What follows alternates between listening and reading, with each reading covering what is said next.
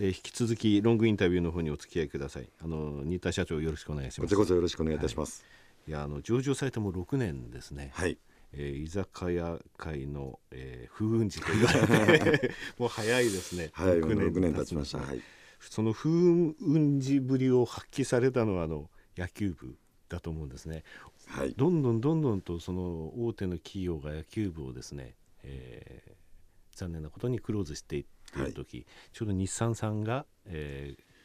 えー、クローズされた、ね、リーマンショックの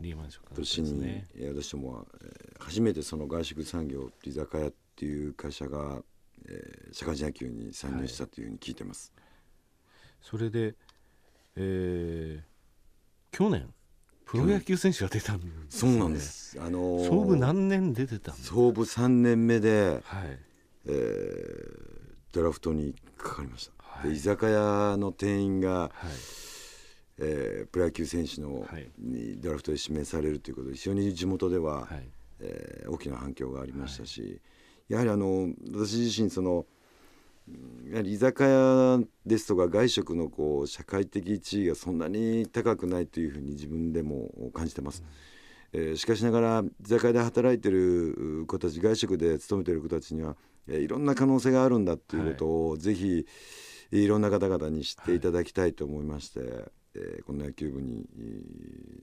社会人野球に参入したんですけども。はい。居酒屋の店員でも頑張って野球を続けながら、はい、夜一生懸命居酒屋で働きながらやってると、夢が叶うんだ、はい、いろんな可能性があるんだっていうことは、えー、少し皆さんに知っていただけたかなっていう気はします、はい、今日考えてみますとね、普通の会社っていうのは昼も仕事してるわけじゃないですか、はい、その時にあの午前中だけちょこっと総務の仕事をしたりして運動をやってるっていうのは多いんですけども、ね、御社の場合は夜が仕事ですので、はい、昼間思いっきり野球できるわけなんですね。昼逆に野球をしてます、ね。はい、で夜夕方からしっかりと、はい、えー、負け方まで勤務をして、まあ、やってる選手たちは非常にタフだとは思うんですけどそ、れでもやっぱり好きな野球が続けられるっていうことで集まってくれた、はいね。はい。えー、私ども仲間ですので、はい、彼はそれを苦だとも思ってないですし、はい、えー、夜働くことも彼は大好きですし。はいぜひあのホームページでですね、あの選手のあのなんて言いますかプロフィール出てましてどこのお店に勤めてるとか出てますので、えー、応援に行ってですねそれでそのお店にまたその選手を見に行くというのも、はい、あの一つの楽しみ方ですね。そうです、はい。で今年の全国の都市対抗野球話題になりましたね。話題になりましたこれは本当に。あのテレビでも、えー、大きく取り上げられましたね。いただきました、はい、地元はもう毎日新聞にも出てましたし、はいやはりその居酒屋っていうのは物珍しいのもあると思うんですけども私どもの、えー、この選手が働きながら、はい、一生懸命その居酒屋で働きながらその夢を諦めずにやってきたっていうことが共感されたんだと思いますし、はい、でまたその居酒屋らしい応援をしようっていうことで、はい、普通としたいことはあの地元色を、はい、えー、強くされるんですけども、はい、えー、僕たちはその地元というよりも居酒屋っていうものをアピールしたかったので、はい、えー、大きなこう生ビールのジョッキですとか、はい。はい、えー、そういう一升瓶だとかの、はい、えー、あれを振って応援して大量バトを流してっていうしっかりとした応援をして、それがまた、えーまあ、テレビではおっしゃってたんですけど、はい、うん、共感を得たっていうふうに、珍しい応援だっていうふうに聞いてます。まあ、優勝しちゃったチームと1回戦で当たって2対1でその後、ね、優勝したの旧日赤あのエネオスさんは、ね、あの決勝戦でも6対3かなんかだったんですよね。そのその後楽勝で勝ってったっていう感じだったんですね。まあ、結果的にそうなったんですけど、はいうん、来年あのまたぜひ出てください。必ず応援に行きます。ありがとうございます。ただもう本当に東海地区勝ちるのはそうですね。本当にトヨタ自動車さん、JR 東海さんのこの間に入っていかなきゃいけないんで。はいなかなか激戦区ですよね。はい、はい、諦めず頑張って来年も、はい、都市大会に東京ドームに来れるように頑張りたいと思います。はい、頑張ってください。えー、話が野球の話になって私 野球大好きです。私もいまだにね草野球やってますので、はい、あのどうしても野球を作ったっていうだけでもあのすごいなと思ってたんですけれどもね。あの私あのそれで御社の場合は居酒屋さんの店員さんでも社員が多いですよねそうですね。正社員比率が49%超えてますから。えー、外食産業の中でもかなり高い方だと思います、はい、あの以前バイクオカンパニーさんがお越しいただいた時もそうだったんですがあの若い世代とか従業員を大切する会社というものを私すぐ応援してしまうあのタイプなんですね、はい、え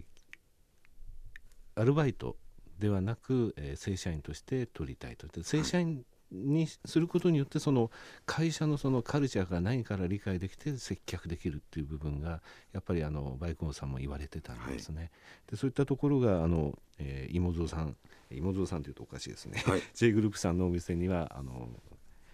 そういったあのスピリッツがそのまま残ってるというふうに思いますので、はい、はいやれるところまで人を大切にして頑張ってくださいという感じですね。日経さんの取材でも正社員比率を100%にしたいっていうお話をさせてもらったことがあって、はい、えー、やはりあの経費を削減してパートさんですとか、はい、えー、臨時社員を登用していくっていうのはこれ重要なことかもしれないんですけども、えー、私どもはしっかりと正社員で同じ仲間で、えー、会社を運営していきたいというこの思いはもう創業当時から変わりませんので。ねえー、23週間前ですかセブンアイグループの、はい、えー、これからの方針のところで伊藤洋華堂ですよね、はい、洋華堂については正社員半分にすると。これで半分にして、えー、売上高営業利益率これを0.5%から3%に数年のうちに持っていくのが目標だと。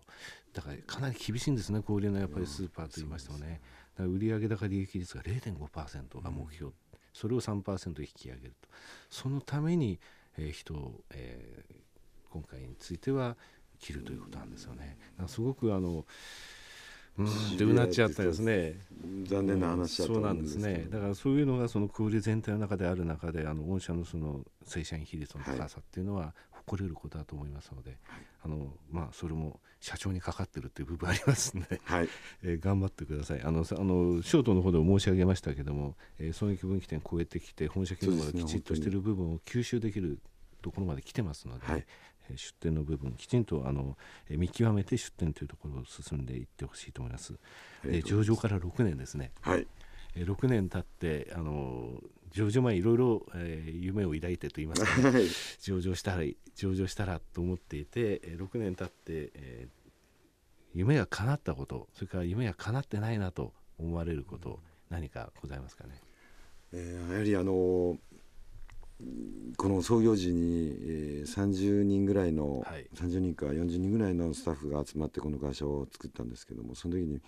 えー、10年以内にみんなで上場しようね。それまではえー、僕自身がもう全て陣頭を取っていくっていうことを、えー、最初に伝えてやってきました、は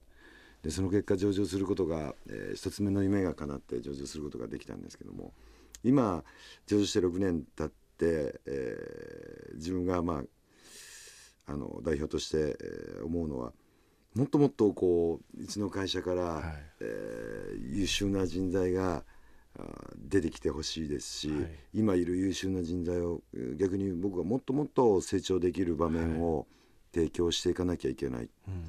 えー、ということは、えー、新しい本当に力がある子には新しい会社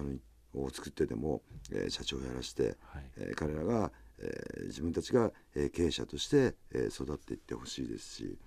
えー、なんか上場する前はあんまり考えなかったんですけども上場してからは100年後もえーうん、J グループホールディングスっていう J グループっていう会社が、えー、僕は死んでもあってほしいなと思うんで、はい。うん、えー、昔と変わったのは、えー、すごくあの社員に、えー、期待をしたりだとか、はい、今、えー、頑張ってくれてるスタッフとかが今後、どうやって成長していくんだろうっていうところがすごく楽しみで、はい、そこに、えー、少しなお金も費やしていきたいなというふうに考えるようになりました、ね。なるほどホールディングスカンパニーの変わったそ,、ね、そこの部分はありますね。はい、じゃ第二の上場みたいなもんですね今回のこれっていうのはね。はい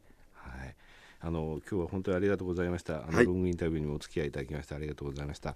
えー、3063証券コード3063東証マザーズに上場されている J グループホールディングスさんにお越しいただきました。えー、お話をお聞かせいただきましたのは代表取締役、えー、新田次郎様です。本当に今日は長いことありがとうございました。ありがとうございました。